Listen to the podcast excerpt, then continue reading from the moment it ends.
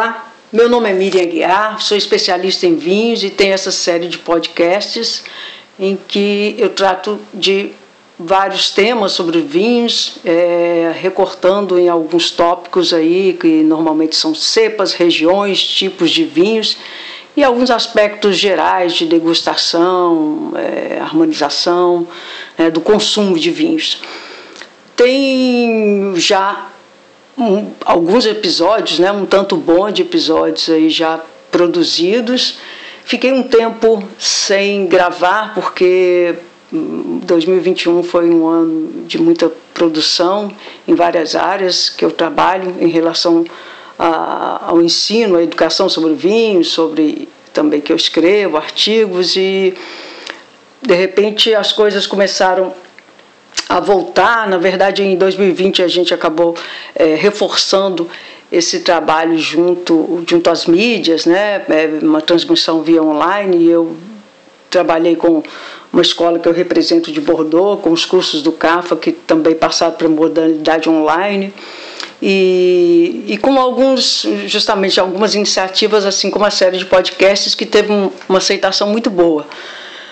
Mas como eu já tinha artigos que eu trabalhava, uma coluna que eu tenho no jornal Monitor Mercantil e tinha essas aulas que eu já é, que eu é, essas modalidades que eu criei e algumas modalidades que eu escolas que eu trabalhava voltaram a, a funcionar no presencial. É, sempre em cursos né, em, disciplinas que trabalham sobre enologia ou, ou cursos de formação de sommelier como Senac Rio e ISG, a escola norte-americana e outras, então elas retornaram para o presencial. Eu fiquei mantendo as novas modalidades e aí é, né, também inserindo aí, reinserindo as outras atividades no cotidiano e ainda, ainda bem, né, com, batalhando muito e é, no sentido de divulgar meu trabalho. Eu consegui ainda ser admitida em outras escolas, como no curso de gastronomia da Faculdade de Sá aqui do Rio de Janeiro, e também na Cordon Bleu, né, no curso Wine Spirit da Cordon Bleu do Rio de Janeiro, que foi inaugurado agora no segundo semestre de 2021. Com isso tudo, eu fiquei muito atarefada, muito ocupada e a série de podcasts, é, infelizmente, foi ficando, é, eu fui adiando. É, eu queria fechar esse ano, pelo menos, com mais um episódio e pretendo em 2022 é, voltar a um, a um, ritmo com mais, mais frequência, porque eu sei que é, um, que é uma modalidade muito interessante também para se aprender sobre qualquer tema, né, para se dissertar sobre qualquer tema, porque você consegue o áudio. Eu sempre fui muito fã do, do, rádio, porque eu acho que é uma atividade que você consegue conciliar com outras, né, com outras tarefas do dia a dia. Então, é, acaba inclusive fazendo com que algumas atividades como academia, fazer esporte, que você fica um pouco com preguiça, você se distrai e aprende ao mesmo tempo. Eu mesma faço isso no meu cotidiano e isso foi muito legal. A mídia do podcast acabou dando uma continuidade aí dentro do, da, da, da época mais da mídia mais tecnológica, da mídia mais digital, ao formato do rádio, que era mais coletivo, e agora a gente faz isso mais segmentado. Então, foi um grande achado, achei que muitas pessoas, inclusive, acabaram conhecendo o meu trabalho e, e se, se, tornando, é, se tornaram alunos do, dos cursos, é, porque conheceram a, a série de podcasts, e seria uma lástima eu parar com esse projeto. É, pelo contrário, eu pretendo retornar com mais força, inclusive também começar um pouco fazendo alguns vídeos né, é, de degustação de vinhos. Então é isso, eu quero retomar isso. Quem não conhece o trabalho, eu convido, já tem 30 episódios gravados, tem muito, muito tema, muita coisa aí para aprender. Eu vou fechar, acho que para fechar 2021, nada melhor do que a gente fazer uma análise, um balanço do mercado de vinhos, né, como ele é, se portou no, em 2021, especialmente no tocante ao que chega ao mercado brasileiro. Então, vou fazer uma, uma espécie de um, um balanço, uma retrospectiva de 2021, focando, trazendo, trabalhando esses tópicos né, que eu já né, que, que, já fazem parte do perfil do podcast, né, das cepas, regiões, tipos e alguns aspectos mais gerais de degustação, é, focando em cada tema desse aí fazendo uma, um, um, um balanço né, do que é, mais esteve presente no mercado em 2021. E assim a gente fecha com uma boa análise, uma boa análise retrospectiva e, e pelo menos eu posso aqui também desejar um feliz ano novo para todo mundo. Então, primeiro aspecto, antes de entrar em cada tópico desse, eu queria é, falar um pouco do, do nosso mercado, como ele funcionou. Né? Na verdade, a gente veio de um período de 2020 que foi muito rico, apesar de todas as desgraças que enfrentamos aí da pandemia. Né? É, infelizmente, felizmente, por um lado, é, ele acabou favorecendo o aumento do consumo de vinhos é, no mercado nacional, uma coisa que que cresce com muita dificuldade, né, porque tinha um, um caráter muito elitista, mas é, devido ao, ao, ao, fato que as pessoas ficaram mais isoladas, mais confinadas e que acabaram tendo que economizar nos lazeres mais externos, nas viagens, né, isso acabou sobrando um pouco para um investimento maior. Né, no conhecimento de vinhos, não só no conhecimento de vinhos, mas no, também nos cursos, naquilo que dá suporte a esse conhecimento de vinhos, porque de certo modo é, é um prazer é, que voltado é, com cultura, com conhecimento, a pessoa ao mesmo tempo que ela fazia o seu lazer interno, ela também aprendia e, e isso a, a, acabou qualificando o, o, o, consumo da bebida vinho, né, de uma forma bem diferenciada em relação às outras bebidas. E é o que eu digo, né, você vai ficar bebendo vodka em casa, assim, é, não combina muito, né? O vinho tem de fato um, um, um quê, né, um um maior apelo é, à questão né, de curtir a casa de um jeito, né, ouvindo uma música, é, fazendo uma comida. Tem, tem todo um apelo muito mais gastronômico e envolvente para quando a gente tem que é, criar né, uma, uma aura interessante assim dentro de casa. Então isso aí fez com que o consumo aumentasse bastante, né? E né, as estatísticas, eu já publiquei inclusive no, meus artigos aí do, do Monitor é, Mercantil, eu falei muito sobre justamente esse, esse crescimento é, expressivo. As pessoas investiram muito dinheiro em vinhos, em conhecimento sobre os vinhos. Só que eu, eu, ao, ao mesmo tempo, né, tem todo um prejuízo que, se, que foi se acumulando em relação a negócios que foram fechados, né, negócios empresariais que foram muito sacrificados, inclusive a área da gastronomia é, com a pandemia, é, isso gerando desemprego. A gente teve a nossa moeda com problemas econômicos, políticos, é, infelizmente mal né, geridos aí, que fez com que a nossa diferença que já existia em relação a ao, ao câmbio né, de dólar, de euro, para os vinhos importados ficasse maior ainda. Enquanto tinha um estoque é, do, do ano anterior ainda é, acabava sendo é, bem vantajoso ainda, porque os vinhos foram importados com valor e, e, a moeda ia se desvalorizando, mas os vinhos ainda assim com um preço atrativo. Só que esses estoques acabaram e as novas importações já vieram com todo esse reajuste, essa relação absurda de quase sete reais para um euro, né, fez com que o preço do vinho, que lá continuava a mesma coisa, que chegasse aqui com valor exorbitante, além das taxas que já já são muito altas, né? a gente já enfrenta isso de modo geral em relação à importação no Brasil. Então já não é muito vantajoso. Aí se tornou esses vinhos dos novos estoques que chegaram, os preços saltaram. É, por outro lado, também a gente teve um volume de frete muito maior do que é, acontecia no passado, é, porque o comércio começou a virar online, né, tudo sendo entregue, tudo via transportadora, já que as pessoas não saíam para comprar. Então, isso fez com que essa modalidade de frete encarecesse e, e, cada vez ficasse mais preciosa, né? e além disso, um, um aumento de combustível. Então, tudo favoreceu para que os preços ficassem muito caros e no Brasil ainda a gente enfrentando uma inflação que continua crescente. Diante disso, é, as pessoas continuaram querendo, se interessadas, né, porque tem isso, quando você começa a consumir vinho e gosta, é, é, cria um, um elo de paixão. Então, as pessoas continuaram interessadas, querendo fazer aulas, querendo consumir, conhecer outros vinhos.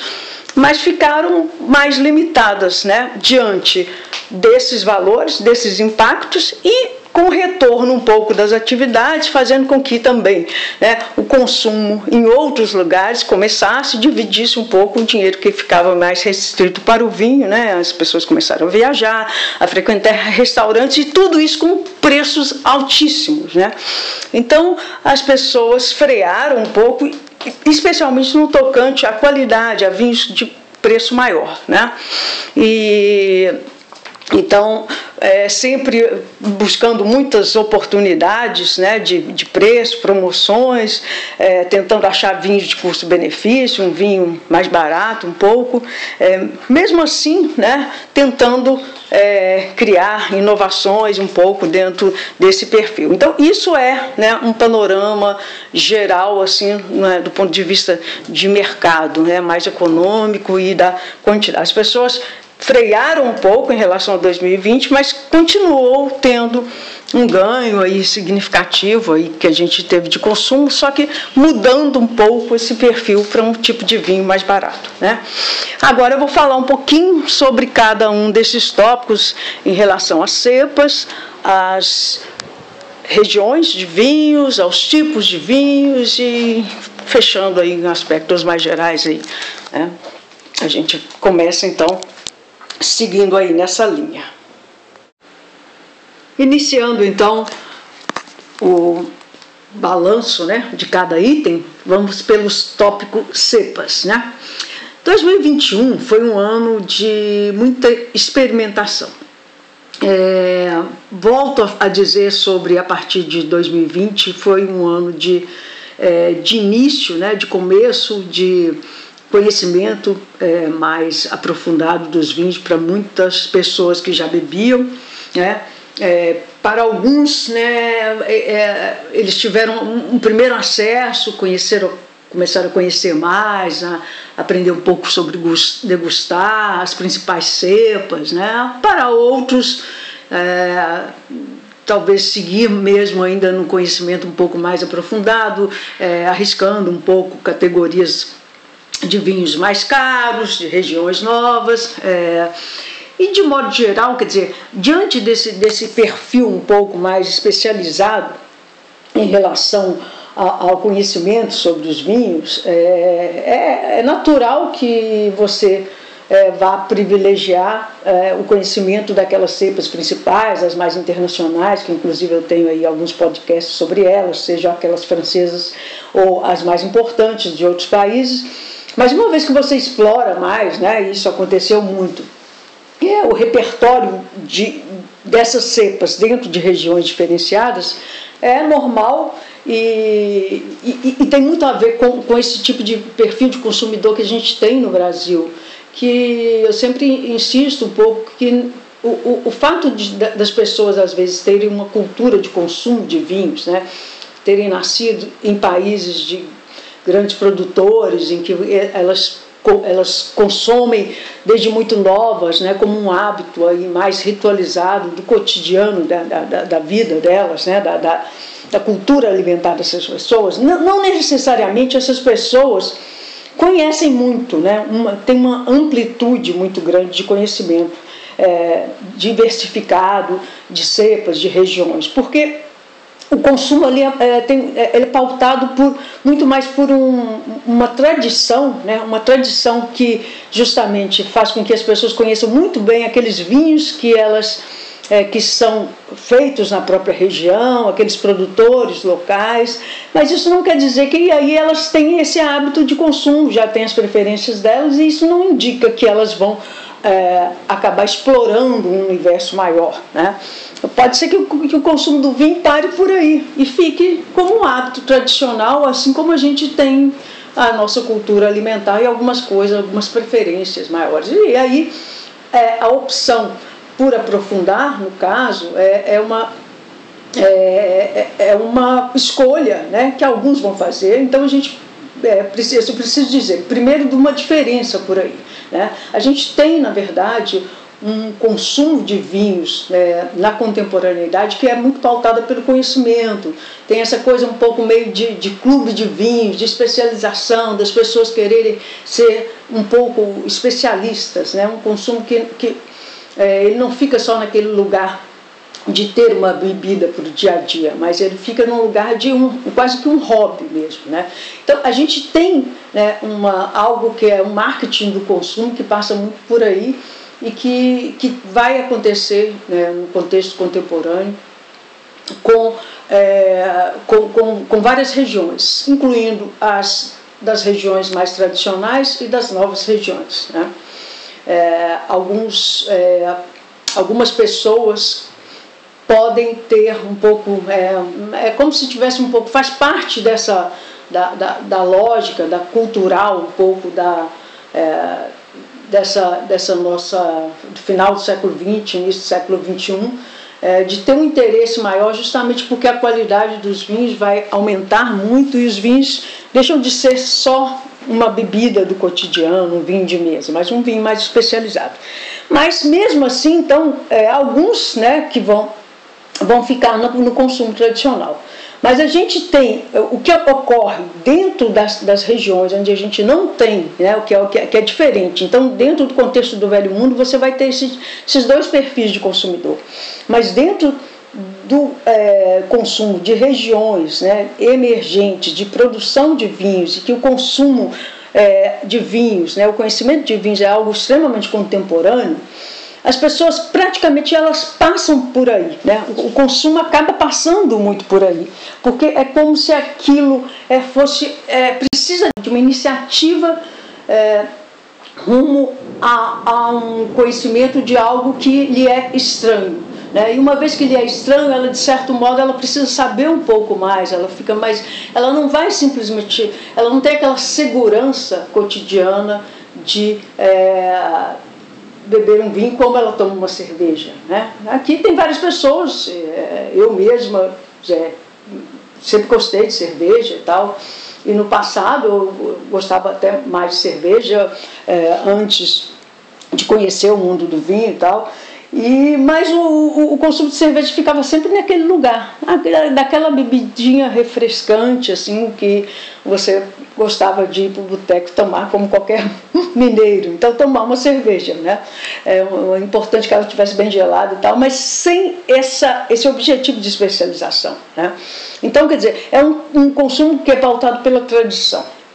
Isso a gente tem, pode ter com a cachaça, pode ter com a cerveja, mas a gente não tem muito com vinho. É mais natural é que ocorra é, o vinho fino, esse vinho que é mais qualificado, que até depende de uma decisão sua, até de pagar algo mais, porque quer conhecer alguma coisa diferente, ele aí é muito mais pautado pelo conhecimento. Bom, eu dei toda essa introdução para dizer que o consumo aqui, uma vez que ele vem crescendo, e ele está muito amarrado com o conhecimento. Né? À toa que esses cursos né, é, estão se multiplicando, as pessoas querem saber, e uma vez que elas querem, elas querem ampliar o, o, catálogo de conhecimento. Né? Se eu conheço uma uva, eu quero ver ela em adaptada em várias regiões. Se eu conheço várias uvas, as uvas mais importantes, eu quero conhecer as outras. Então, 2021 foi um, um, ano que a gente já, quer dizer, que já vem numa sequência, não tem uma separação assim, 2020 foi assim, 2021, mas ele é justamente um caminhar nesse sentido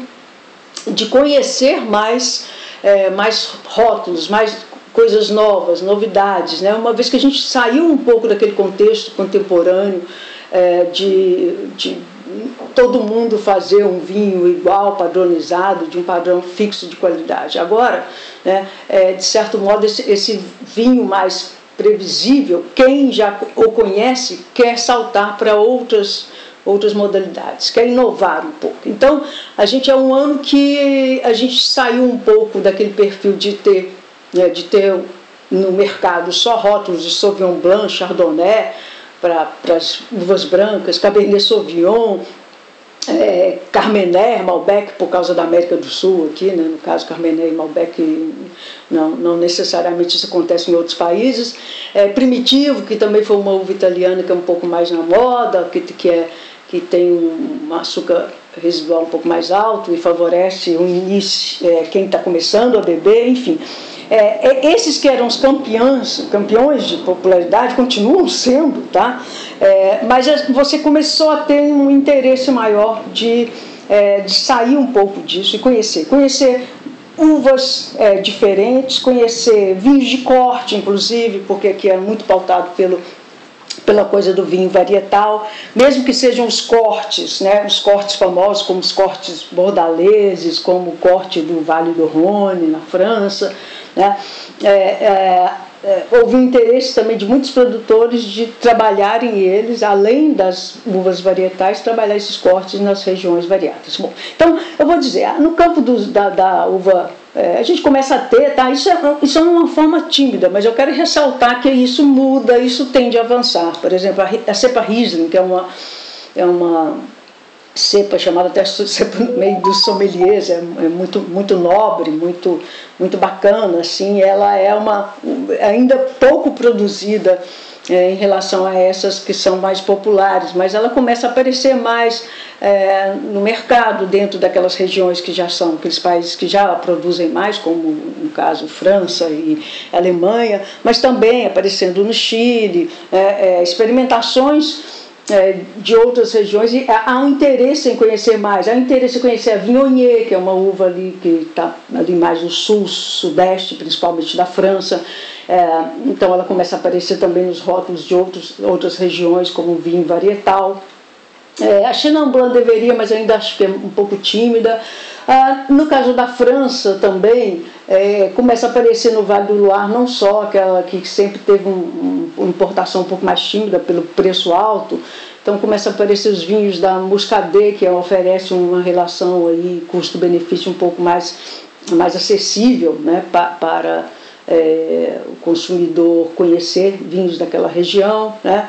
Continua Pinot Grigio muito presente aí, no caso muito popular para vinhos brancos italianos. Na Itália, Espanha e Portugal não necessariamente tem, é, tem normalmente um peso maior para vinhos tintos, mas a gente vê aí algumas é, outras uvas da Itália também mescladas aí, Vernacchia, Vermentino, Malvasia, é, as uvas, as cepas do sul ali da Itália, é, Grilo, Greco, é, então a gente é, consegue é, ver que, que, que, apresenta um pouco mais de diversidade aí no, no, no geral, né? no geral aí, dos catálogos, das gôndolas de vinhos, mas ainda muito menor, né? uma presença muito menor em relação às outras. No caso dos vinhos portugueses, uh, sempre a gente tende a, a, a ir mais para é, vinhos de corte, mas além da Alvarinho, que já era evidência, e os vinhos verdes de modo geral, é, Arinto aparece mais, encruzado, bical, cercial. No caso da Espanha, Verdejo, que é, faz um vinho fresco, aromático ali, a região da Rueda é uma e tem um custo-benefício bom, é uma que tem muito mais frequência, mais raramente Albio e Godeio, espanholas, mas essas são é, fazem vinhos mais exclusivos, mais caros, um pouco difícil. É, entrou um pouco na, na, moda aí também as uvas, né, as cepas dos vinhos é, da, do leste europeu, da, da, da parte ali do, mundo bem antigo do vinho, como a Geórgia, né, a Eslovênia, é, com a Rébola, Ritzcatelli da, da Geórgia, é, ou Ribola Gialla na, na Itália, Furmin da Hungria, é, considerando que vinho branco ainda tá, foi, é, ainda é, infelizmente, pouco é, escolhido pelo, pelo grande público. Né? No caso do, do das tintas, é, além né, a gente tem, por exemplo, os cortes bordaleses do Rony, que são muito fortes, importantes e já internacionalizados, como o GSM, que é Grenache, Syrah, Mourvèdre, né, do Rony, e o corte bordalês tinto Cabernet Sauvignon, Cabernet Franc e Merlot. Cabernet Franc sempre ficou assim um pouco escondida, é pouco, né, é, preterida em relação às outras para vinhos varietais. E ela começou a aparecer agora, principalmente na América do Sul. A gente está tendo aí muitos rótulos da Cabernet Franc na Argentina, um pouco no Chile. E a outra uva aí que eu acho que muito até pela evidência da Garnacha na região do Priorat, na Espanha, a gente tem um, uma evidência muito grande, os vinhos espanhóis estão, estão muito é, presentes, cada vez mais presentes no mercado internacional, e a Garnacha, que é a Grenache, né, na, na França, é, começa a ser bem protagonista, sendo que ela também, assim como no caso do corte bordalês, ela era um pouco preterida em relação a Syrah. Né? A Syrah, que é uma uva que continua muito presente é, na, nas produções do Novo Mundo, é uma uva que vai para tanto é, para o velho mundo, né, para as regiões mais inovadoras do velho mundo, quanto para as regiões mais emergentes, o novo mundo, a Sirá, Sirá, Shirá, né, é, já tem uma grande popularidade e a Grenache começa a ser, né, a ter um status né, de fazer vinhos grandiosos também. É, também começa a aparecer um pouco a, a Monastrel, que é a Mourvèdre na, na Monastrel da Espanha, Mourvèdre na França, e aí é, ah, tem, tempranillo é, é, é, cada vez mais presente, né, cada vez mais é, reinando aí no mercado, porque os vinhos espanhóis é, é, estão crescendo muito, né, estão, e a, a é trabalhada em várias regiões, então tem, tem grande evidência. Outra coisa também que é interessante é a Pinot Noir. A Pinot Noir é, quis sempre com a grande nobreza que ela tem, sendo uma das mais nobres da França, mas só que ela, num primeiro momento, ela sempre é, na verdade, visada, mas pouco às vezes arriscada, né? O interesse pela Pinot Noir existia, mas todo mundo um pouco receoso, porque não é uma uva fácil de trabalhar, especialmente nos países do Novo Mundo com clima mais estilo mediterrâneo tal, né, que é uma, uma uva mais de clima frio. O que acontece é que agora a Pinot Noir generalizou. Então os países eles estão encontrando é, regiões, né, territórios mais adaptados para a Pinot Noir, e aí ela vem se multiplicando, né, alguns casos até meio forçaram uma barra, né, mas a gente pode ver que ela tem tanto no, no, nos países aqui do Novo Mundo, ou aqueles mais países antigos, leste europeu, que retomaram a produção, Pinot Noir está presente em todo lugar. Né? É, tanto no, com esse nome, é, além das, das é, de, de um, uma emergência maior da, da Pinot Noir ali da Europa Central, né, ou ali daquela área ali da Alemanha, da Suíça, da Áustria, né, em que ela tem nomes diferenciados, Burgunder, Blauburgunder, enfim, ela já é uma cepa muito famosa, importante nesses lugares, e a gente começa a ver aparecer mais no mercado, uma medida que esses vinhos vão chegando também, né, então a gente vê a Pinot Noir dentro de, de, desse perfil aí desses, dessas regiões que não são inaugurais né, no trabalho com, com elas, mas no caso é inaugural sim a presença delas no mercado brasileiro com mais, é, de forma mais acessível. Né? No caso das italianas, além da Sangiovese Primitivo, né, que, que ganharam né, grande popularidade, a gente tem um aparecimento cada vez maior dos vinhos do sul da Itália, com uma excelente possibilidade de, de, de preço acessível para o consumidor, então a Nero d'Avola, Negro Amaro, Montepulciano da Abruzzo, ali que é mais da, na parte mais centro-norte ali. No caso da Espanha, é, além da Tempranillo, né, é, é a Garnacha, a Monastrel, a gente tem a Mencia na região do Bierzo ali, no noroeste da Espanha aparecendo mais nos rótulos, né, sendo mais vinificada também, né, e aí com isso chegando ao mercado, mas ainda é um pouco de forma tímida.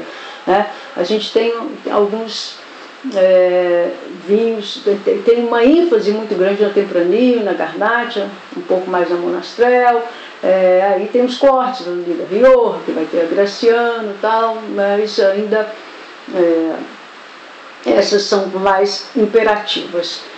E no caso dos vinhos tintos também portugueses, portu, é, é, a gente tem, continua com a tendência né, de vinhos de corte, porque é, e vem surgindo com mais, talvez com mais evidência, alguns varietais, por exemplo, da Touriga Nacional, ou às vezes, por exemplo, de uva francesa, né, uma Syrah, uns varietais aí que acontecem é, junto aos vinhos portugueses. Mas esse não é o perfil, né? Vinho varietal não é o perfil predominante em Portugal. É, quanto a presença aí também de algumas cepas do leste europeu, à medida que, as, que essas é, produções renovadas de regiões que antes que, que, tinham, é, que, que tinham uma vitivinicultura, mas que é, cujo perfil qualitativo mudou muito assim é, devido a questões político-econômicas. É, elas agora, nessa fase, no século XXI, a gente é, está tá, tá vindo uma grande renovação aí, né? É, uma vez que saíram do bloco soviético, fizeram grandes reformas, esses países estão começando a produzir, a exportar muito, né, apostar muito na exportação, e esses rótulos também começam a chegar no Brasil, no caso dos vinhos búlgaros, vinhos romenos, vinhos Moldávia, Sérvia, é, é, Geórgia, muita Geórgia, Eslovênia, então a gente tem as uvas também dessas é, regiões, as mais importantes, elas começam a ser um pouco conhecidas, né? É lógico para aquelas pessoas que buscam mais é, explorar esse universo diferenciado, não é o grande, não vai encontrar a Grécia também começa a aparecer até nas gôndolas vinho grego também. Então vou ressaltar, por exemplo, no caso das cepas, a Mavrude, né, para vinho tinto da Bulgária, né, Feteasca, Neagra, aí é, Rara Neagra da Romênia, Moldávia, Saperave da Geórgia, né, a tinta. É, e no mercado brasileiro também, é, cuja produção vem aumentando muito e existem algumas uvas que é bem interessante, que são uvas autóctones, é, que nas regiões de origem mesmo elas não são muito, né? elas são muito locais, mas que que se adaptaram bem aqui e acabaram trazendo algo, é, é, uma oportunidade de pesquisa muito interessante para quem gosta do consumidor mais curioso, né? que é o caso da Marcelã, Terodego. Bom, agora falando das regiões, eu já acabei com, com as cepas falando muito sobre isso, eu quero ressaltar que foi um ano efetivamente do triunfo dos vinhos nacionais.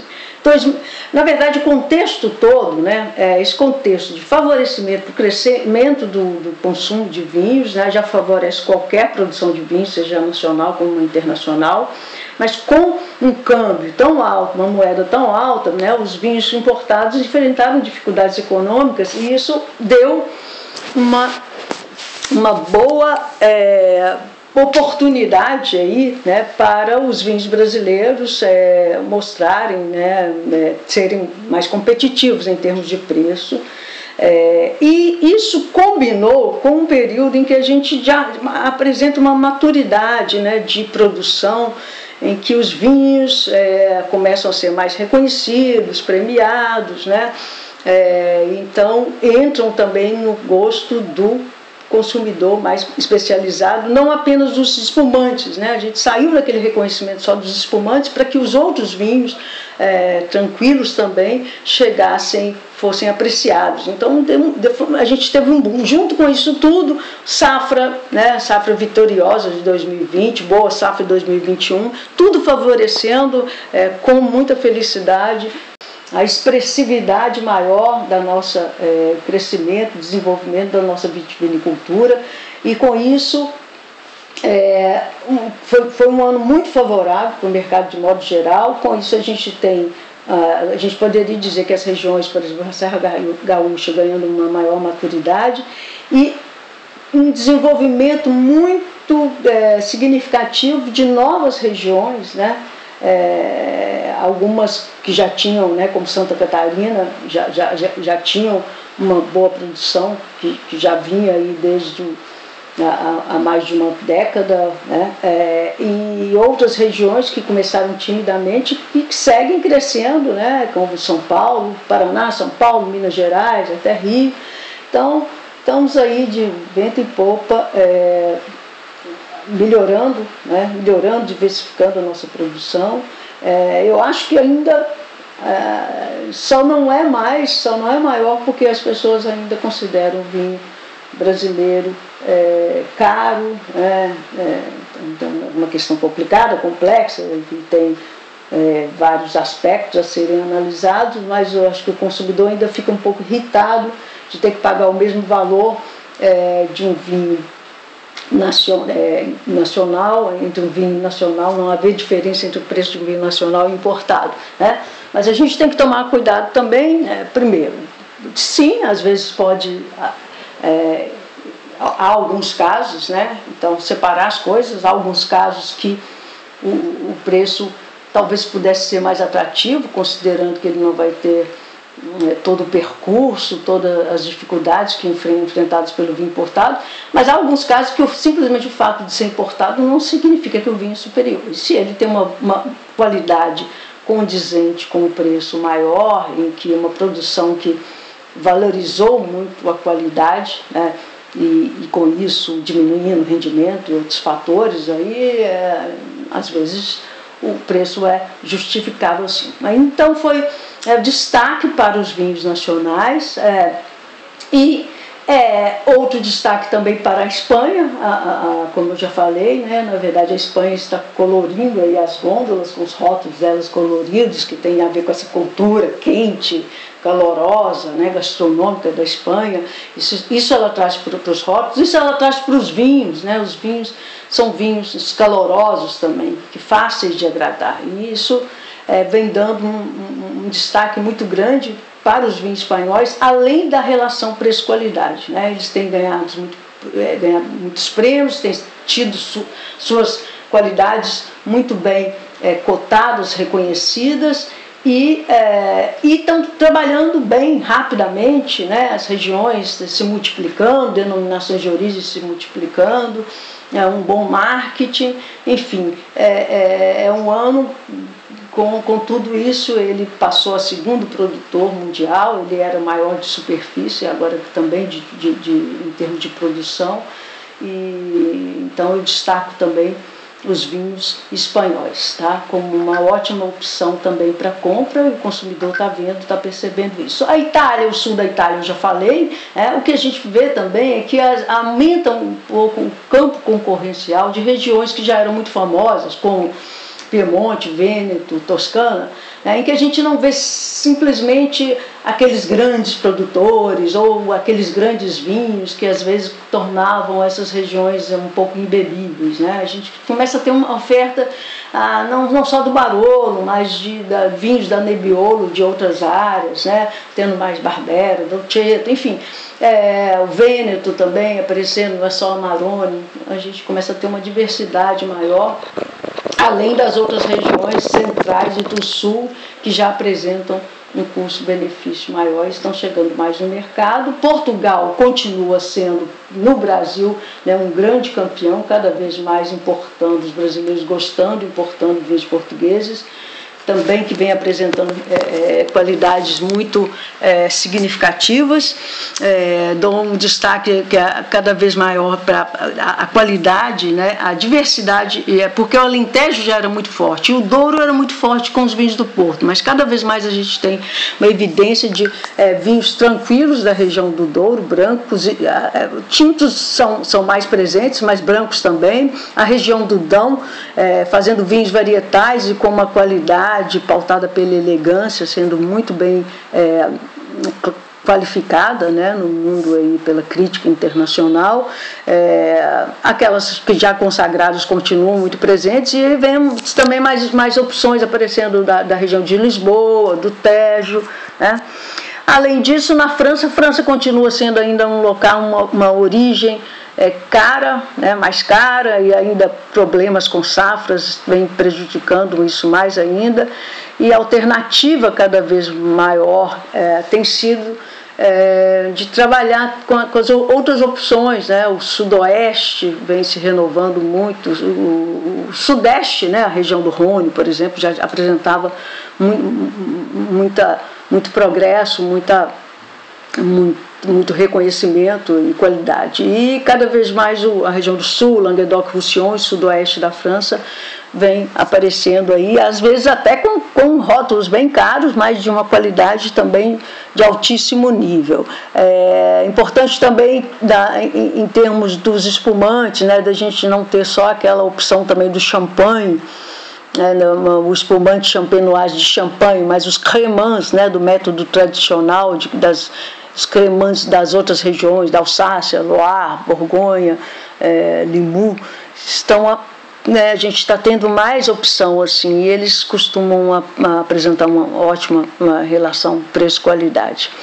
Além disso, como eu já falei, as nações produtoras novas, uma, um interesse geral, Grécia, Bulgária, Moldávia, Romênia, é, continua ainda tendo, é, de forma. Tem a África do Sul, está mais presente ainda, mas é, acho que problemas também da pandemia dificultaram um pouco também, a, a, talvez a, talvez elas estivessem mais fortes no nosso mercado. A América do Norte e Oceania, né, é, com, com, com, um crescimento, uma diversidade de regiões é, também significativa, né, tem uma exploração maior, assim como Chile e Argentina, né, uma, uma exploração maior do território, a busca de outros perfis de vinhos. Né. O que acontece ainda que, contrariamente ao Chile e Argentina, né, os vinhos da Oceania e da América do Norte ainda chegam, né, são raros e caros aqui. Né? Infelizmente, a Europa Central é outro caso também, vinhos da Áustria, Alemanha. A gente tem mais, mas ainda, é, ainda tem um, um, um preço-qualidade que torna esses vinhos é, menos acessíveis do que o desejável. Pelo contrário, o Uruguai é outro também que se diversifica, mas que apresenta, né, os países da América do Sul estão mais presentes aí também nas ofertas para o mercado brasileiro. Em relação ao tópico tipo de vinho, já tomei muito tempo, é, eu queria chamar a atenção é, justamente para esse tipo de vinho que também combina com o que eu falei, né, com o aumento da, da, do, da, do conhecimento do público, o público vai se especializando mais, ele também vai valorizando outras modalidades que, por exemplo, como os vinhos orgânicos, que já eram tendência é, na Europa, agora também começam a ser mais valorizados e a gente vê que eles estão, às vezes, é, sendo bem priorizados no portfólio de muitos importadores, das produções brasileiras também tem muita gente trabalhando, com vinhos orgânicos ou com vinhos que buscam resgatar métodos antigos, que é, é, é uma espécie de encontro, é um resgate da origem e uma origem justamente que tenta.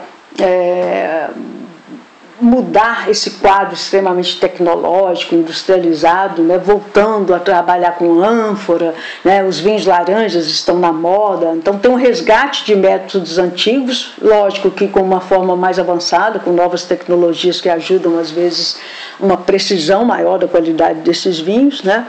É, então o destaque seria os vinhos orgânicos em suas diferentes modalidades, né? Só a, a parte da viticultura ou aqueles até naturais, que não trabalham com sulfitos, ou biodinâmicos, né? vinhos de ânfora, vinhos laranjas, vinhos sem filtragem, é, e vinhos de uvas autóctones, né? justamente valorizando é, é, conhecer esse universo que fica um pouco obscuro diante da dificuldade, né, da, da menor competitividade aí, né, por não estarem aliados a grandes empresas, a um grande marketing internacional.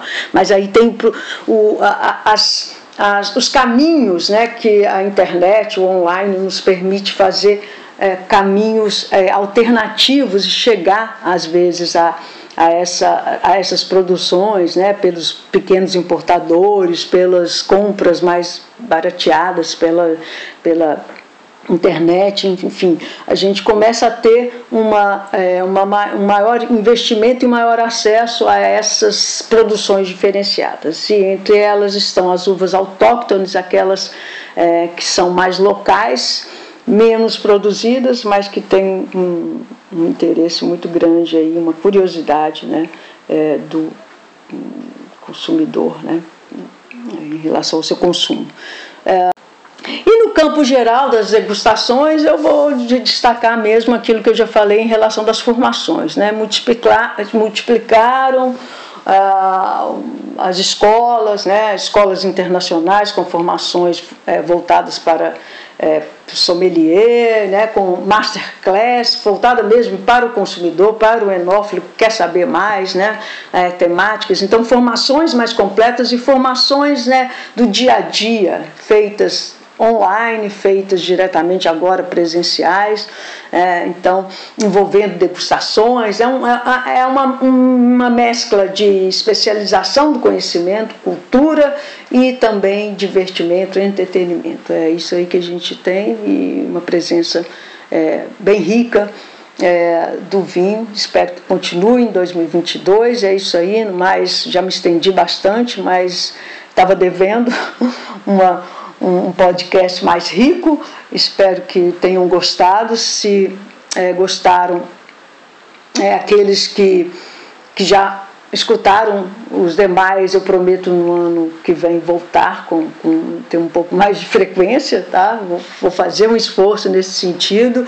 É, mas quem não conhece, temos ainda 30 episódios com muita coisa, muita riqueza, trabalhando todos esses tópicos, tópicos é, de forma alternada que eu já mencionei.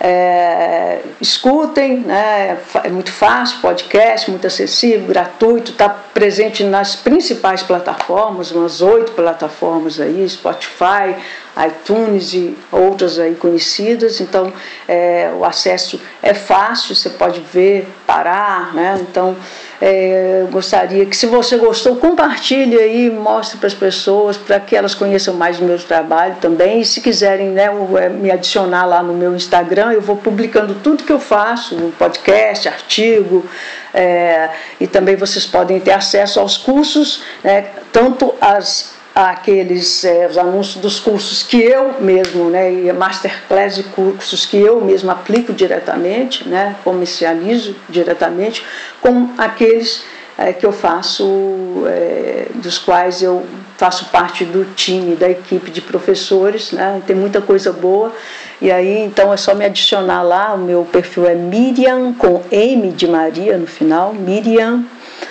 Aguiar ponto vinhos né? É, esse é o meu perfil no Instagram, que vocês podem ver também no resumo aí do, do meu perfil do podcast também. É, tem esses detalhes aí. Mas é isso aí. Feliz ano novo, boas festas, boas comemorações, muita saúde para todos nós.